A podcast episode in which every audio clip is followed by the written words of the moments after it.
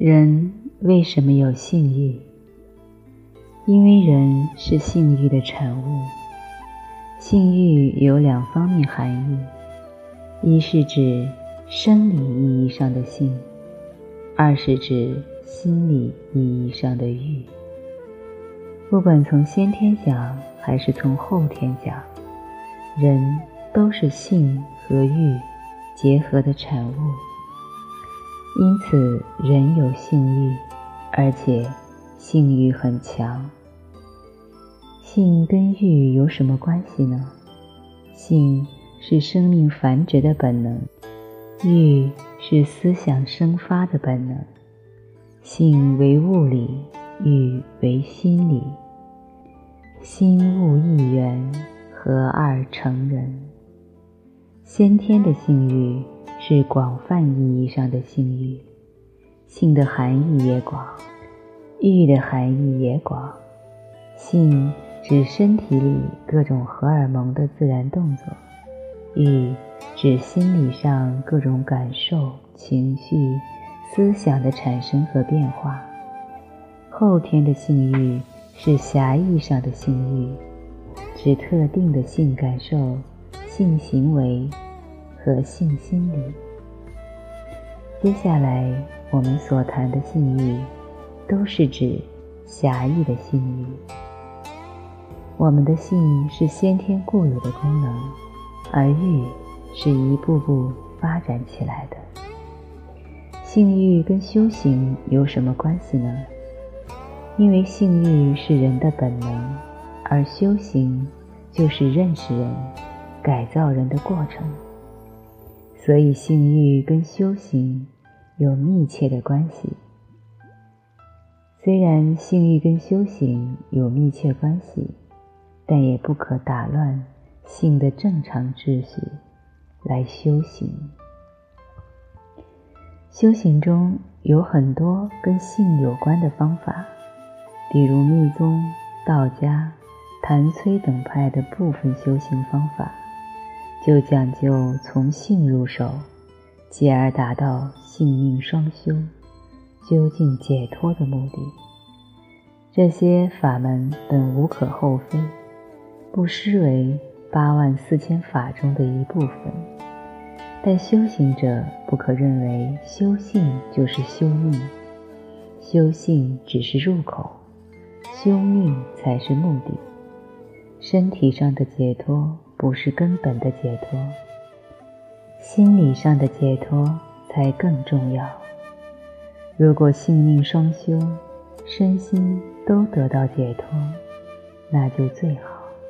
市面上有一些修行法门，偏重修身，而忽略了修心；更有甚者，以双修为形式，却不懂双修的实质，使人无端的陷入。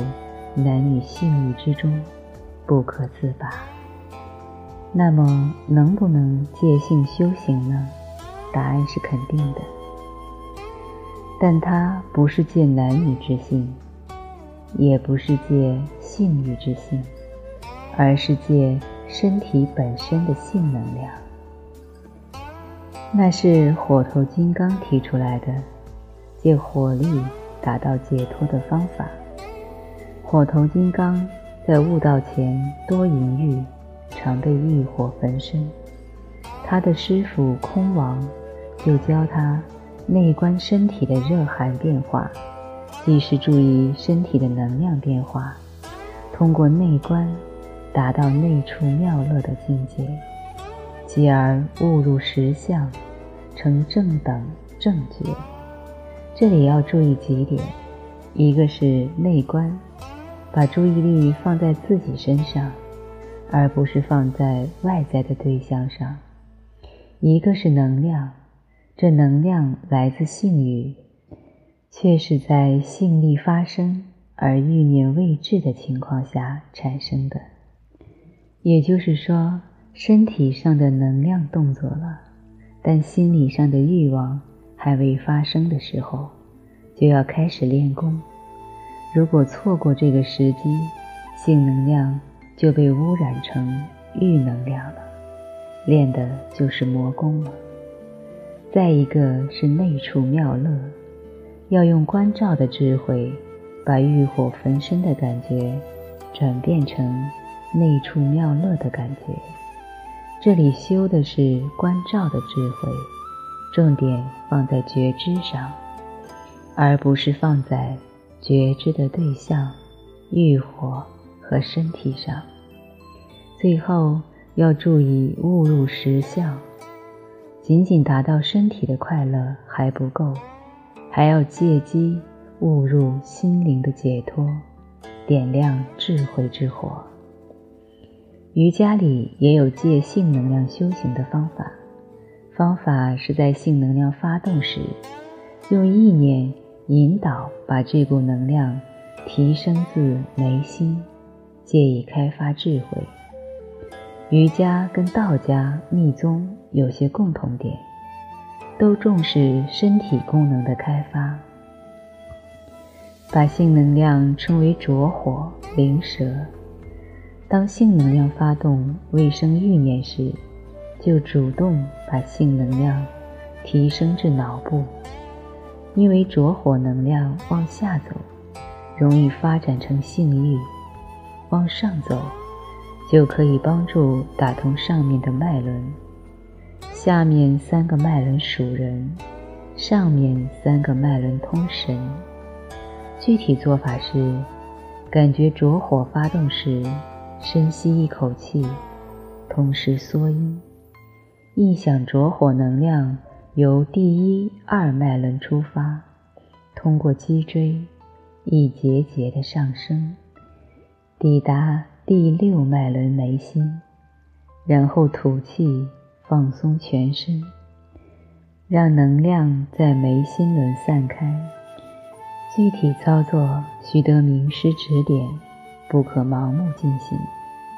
比如说，有的人适合能量上提，有的人就不适合，这跟个性和身体素质有关。再者，长期提升能量，易守眉心，易得高血压，不可不察。